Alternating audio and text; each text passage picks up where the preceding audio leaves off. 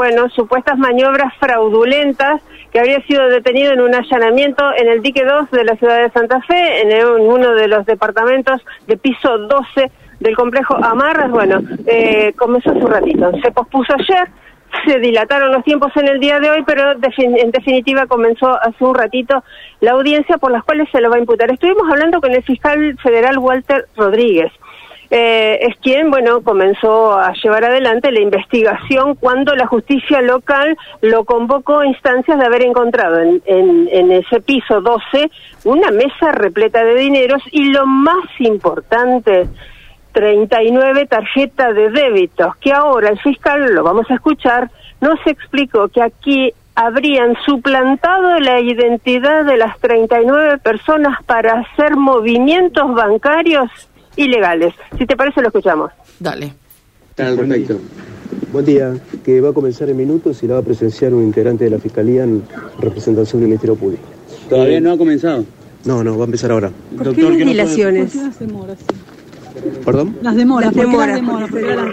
No, no, no sé porque yo soy el que viene a la audiencia, así que eh, no, no sé muy bien. Algunas cuestiones que tienen que ver con la organización de la gente al jugado, supongo. ¿Va a participar entonces? ¿Cargos que se le van a imputar? ¿Cómo? ¿Se, conocerían hoy los cargos que se le van a imputar a esta persona? Se le están poniendo conocimiento en este preciso momento. ¿Lo puede adelantar? ¿Lo puede adelantar esos cargos?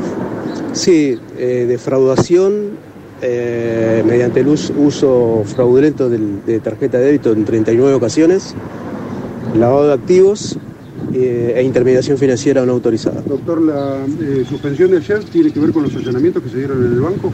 Son medidas que adoptó el juez de la causa. Nosotros como Fiscalía tenemos determinadas facultades y el juzgado otras. Y no, no hay una razón, no hay que dar explicaciones para, para postergar. Yo creo que hay cuestiones de agenda también y posiblemente eh, ante la existencia de diligencias que estaban en curso fue postergada la, audiencia. En relación a allanamientos, doctor, ¿qué nos puede comentar? Los que se realizaron en la ciudad, en Esperanza, San Jorge. En una entidad crediticia, básicamente. Sí, sí, en varias sucursales de, de la misma entidad crediticia se fue a buscar información eh, justamente vinculada a las 39 tarjetas de débito que, las, que aludí anteriormente. ¿Todas las cuentas fueron abiertas el mismo día? ¿Puede ser esto que haya sido así? Hay tandas. Hay algunas que una buena cantidad en un mismo día, después otra tanda en otros días. ¿Qué se sospecha que se hacía con estas tarjetas? Bueno, eh, se, a ver, se obtenían eh, datos para datos de identidad de terceras personas para poder eh, canalizar vía bancaria un producto y después mal utilizarlo en forma como producto financiero. En cuanto a la entidad bancaria, eh, ¿tiene algún tipo de vinculación con estas tarjetas? Las expidió. Claro. ¿Había algún tipo de manejo de planes sociales? Esta fue una hipótesis que trascendió la descarta a través de las tarjetas. Yo no, he encontrado un dato para, para asegurarlo, para afirmarlo, así que no, no, por, por la ¿En cuanto, a los detenidos, ¿En cuanto a los detenidos será el único? ¿Están trabajando en que puede llegar a haber más detenidos? ¿Qué nos puede contar en el avance de esta causa? Llegamos al día de la fecha eh, con la eh, imputación direccionada a una persona. A partir del lunes que viene vamos a poner a trabajar a ver si hay eh, otras manifestaciones delictivas por terceras personas. ¿Vieron con la bueno, Gaby, ahí estaba el fiscal muy cauto, ¿eh? muy, medido en lo que dice y lo que no dice. Pero muy, muy cauto, sí. Tengo unas cataratas de dudas, ¿qué, te digo? No, sí, sí, sí, no, el audio tiene ocho minutos, ¿eh? pero bueno, por razones de tiempo ahora solamente decimos esta primera parte como para poder además resumir lo siguiente. en esta audiencia eh, está siendo cabezada por el juez eh, Armando Cuello Murúa. Eh, está el abogado defensor de este hombre, Ignacio Garrone, y está, por supuesto, el imputado, ahora imputado, sí, Yamil Benavides. La maniobra era compleja o sencilla, como la querramos ver.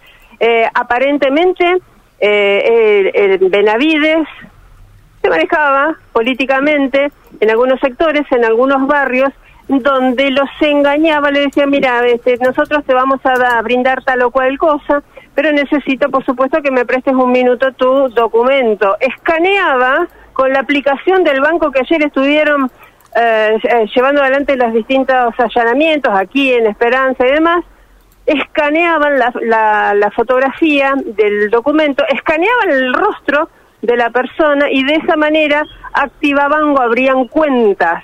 ¿Cuentas para qué? Bueno, para mover dinero, muchísimo dinero, y no solamente en pesos, en dólares también. Claro, acá, está el proceso, uno supone, de blanqueo de la plata que tenía encima el hombre, ¿no? Entiendo, Gaby. Muchísimo dinero, de dinero pero no solamente eso que encontraron en la, eh, en la mesa. Movilizaron fondos que comienza ahora la búsqueda de dónde vienen. Claro, y lo que significa esto para las víctimas, para estas personas que eh, existen, porque la gran pregunta que nos hacíamos era si eran de personas que existían o no, personas que ahora pueden ver, eh, a ver, afectada su, su cuestión financiera y económica a partir de esto, ¿no? De haber usado su nombre. Karina, la vileza, ¿sabes por dónde pasaría en todo este contexto? Es gente que hasta tiene dificultades para expresarse. Claro. ¿Sí? Que tiene dificultades para expresarse, gente de muy bajos recursos. Perdón, pero... Y, se aprovecharon de eso, sí, se aprovecharon de eso para llevar adelante esta maniobra. La, pregunta la punta del iceberg sí es la ¿De dónde tenía toda esta plata este hombre? Si debía tener cuenta de varias personas para blanquearla, ¿de dónde la obtenía? Y claro, ahí está el, kit, lo que sea, claro.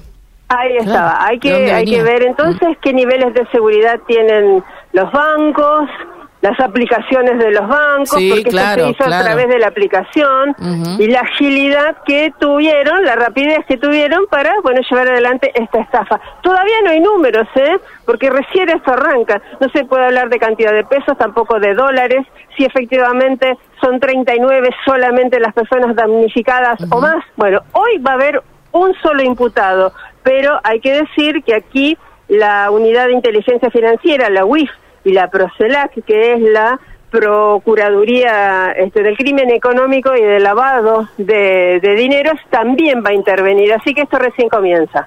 Gaby, vamos a seguir atentamente todo lo que tengas para relatar y seguramente escuchar otros tramos de lo que grabaste con el fiscal durante el resto de la programación de Radio M. Gracias. Así será. Hasta luego. Hasta luego. Eh, 13 ya pasaditas en la República Argentina.